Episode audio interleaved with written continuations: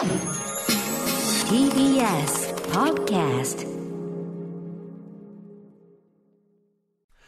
ここからは私、臼井ミトンが自由気ままにお届けする音楽コラムミュージックログ。今日はこんなテーマでお送りします。86歳にして71枚目のアルバムをリリース。アメリカを代表するカントリーシンガー、ウィリー・ネルソンの凄さとは？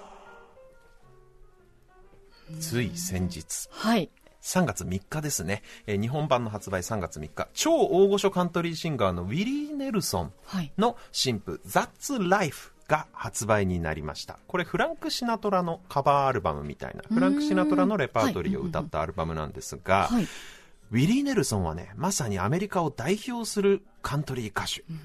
で御年86歳にして近年も全く活動のペース緩めることなく毎年のようにアルバムリリースしています元気ですね。ね今回の新譜で71枚目ですよ。いや、もう一年に一枚必ず1年に出してます 1, 枚以上ってことだよね、よね多分86歳でね。0歳からあやってるわけじゃないもんねね。。そうそうそう。で、大好きなね、歌手なんで、ぜひこの新譜発売のタイミングで取り上げたいなと思っていたところで、はい新譜を出してくれましたので、今日はたっぷりお話ししたいと思います。お願いします。そもそもね、カントリーっていうジャンル。はい。これはね、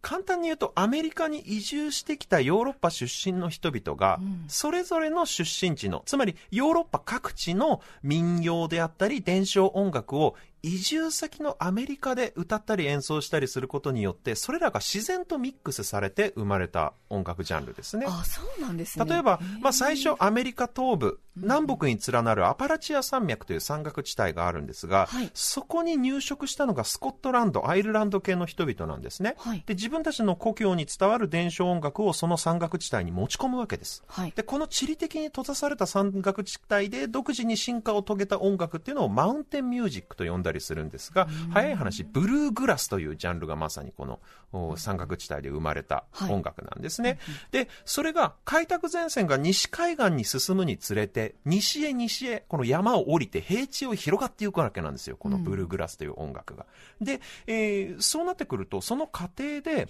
スコットランドとかアイルランドだけではない、その要は開拓者っていうのはヨーロッパのいろんな場所から、様々な国からアメリカに渡ってきてますので、はいえー西へ西へ広まっていく過程で、そんなヨーロッパ各地の民謡であったり伝承音楽がごちゃ混ぜになっていくと。で。あるいはキリスト教徒が教会で歌うような賛美歌なんかもそこにミックスされて、こう、どんどんどんどんこのカントリーミュージックっていうのがこう、広がっていくわけなんですね。なので、カントリーミュージックっていうのはヨーロッパから移住した人々、つまり白人の方々がアメリカを開拓していく過程で生み出した音楽と言えると思うんですね。で。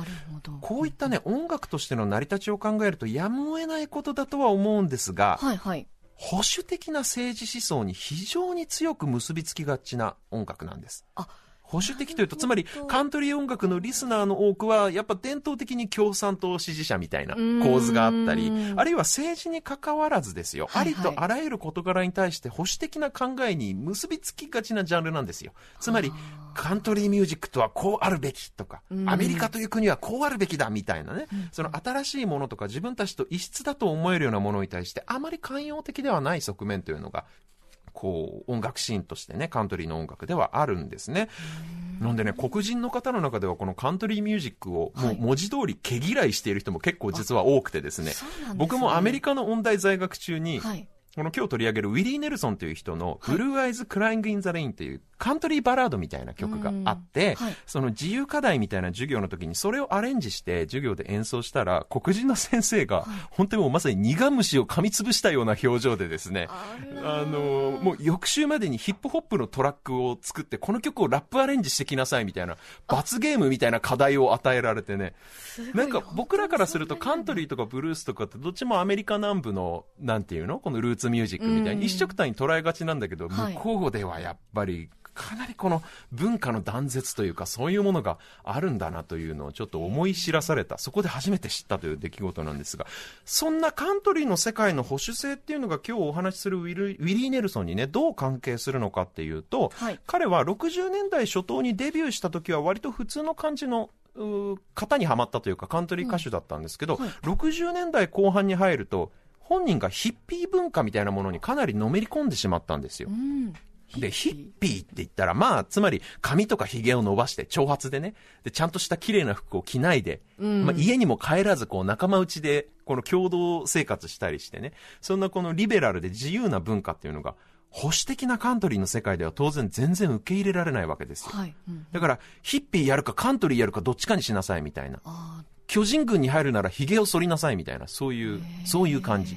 ところが、ウィリー・ネルソンはヒッピーみたいな長髪にヒゲといういでたちでカントリー歌手として活動を続けたものだから、はいカントリー音楽の聖地であるナッシュビルだとか、アメリカ南部のカントリーシーンではほとんど受け入れられなかったんですよ。ん。その代わり、保守的なカントリーの世界に染まらない自由な感性で、はいロックだとかリズムブルースのアーティストとも交流があったりとかで、カントリー以外の音楽をこう柔軟に吸収して、特に70年代以降ですね、ロックファン、あるいはカントリー音楽以外の音楽ファンから愛され続けて、国民的な歌手として今もなお精力的に活動しているという、そういうシンガーなんですね。だから今となっては、カントリー歌手の代表客、代表格として語られることが多いですけど、決してカントリーという音楽ジャンルそのものズバリを体現しているというわけでは実はないんですね。ともすれば、カントリーの伝統からするとちょっと邪道というか、うんそうねある意味風雲児みたいなポジションの人なんで、んアウトローカントリーなんて言われたりする。まあ、アウトローな人なんですよ。ヒッピーみたいな格好でカントリーやるんだから。で、このカントリーにとらわれない彼の活動っていうのが一番わかりやすくね、端的に現れてるのはね、やっぱり、85年の We Are the World への参加ですね。あれ実はね、彼参加していて。そうなんですか？そう、もう並みいるロックスターやポップアイコンと並んで彼のソロ歌唱のパートがちゃんとあるんですよ。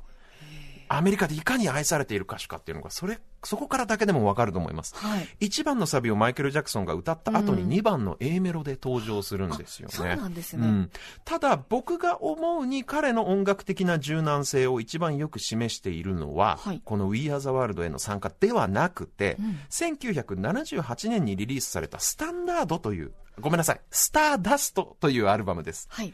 スターダスト。で、このアルバムはアメリカの古いスタンダードを集めた作品集になってるんですけど、はい。以前クリスマスソングについてお話しした時にもちょっと話題に出ましたけど、このスタンダードとは何ぞやというと、アメリカがとにかく一番経済的に豊かで、うん文化が花開いていた時期に、主に映画やミュージカルのために作られた珠玉の名曲たちですね。早い話が国民の誰もが知る流行歌。になるわけなんですけど、はい。こういったスタンダード曲をコンパイルして1枚のアルバムにまとめたものっていうのを俗にグレートアメリカンソングブックなんて呼ぶんですよ。はいはい。また自分たちの国国にグレートをつけるところがアメリカっぽくないですか？うん確かにもう自分で言うなみたいなね、グレートアメリカンソングブックっていう、まあ一つの歴史としたジャンルがあるんですよ。はい。で、ジャズミュージシャンとかジャズシンガーはみんなこういうアルバム必ず出すんですけど、はい。ジャズ畑ではないロックとかポップス系のジャそのジャンルのアーティストが、こういういわゆる夏メロ流行歌みたいなアルバムを作るっていうのは当時としてはかなりね、稀なことだったんですよ。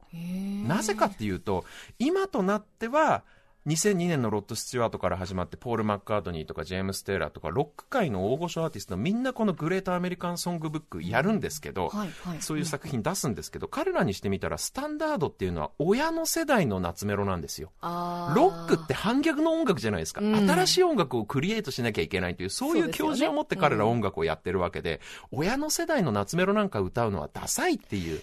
感じがあるんですよね。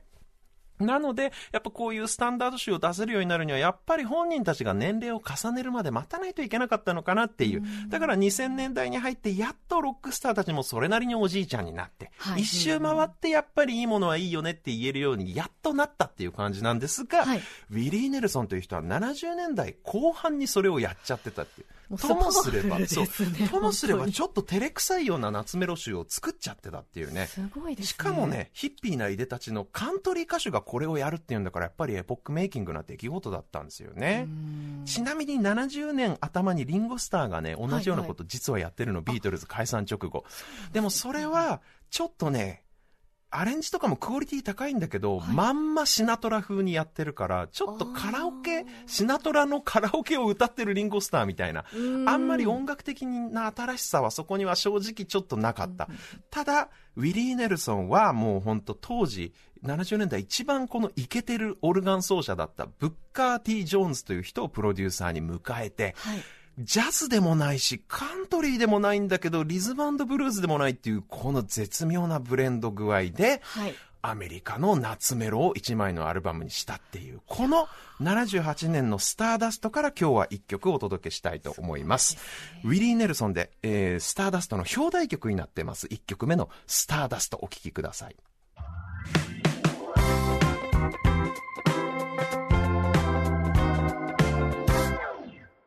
お送りしているのは1978年のアルバム、スタンダード集のアルバム、スターダストからウィリー・ネルソンで、スターダストをお送りしました。さっきあの、スタッフの方に言われて気づいたんですけれど、もうカントリー音楽のリスナーの多くは保守的だから伝統的にアメリカ共和党支持者と言いたかったんですが、共産党支持者と言っていたようで、かなり、あの、すごい間違いをしてしまいました。大変失礼いたしました。「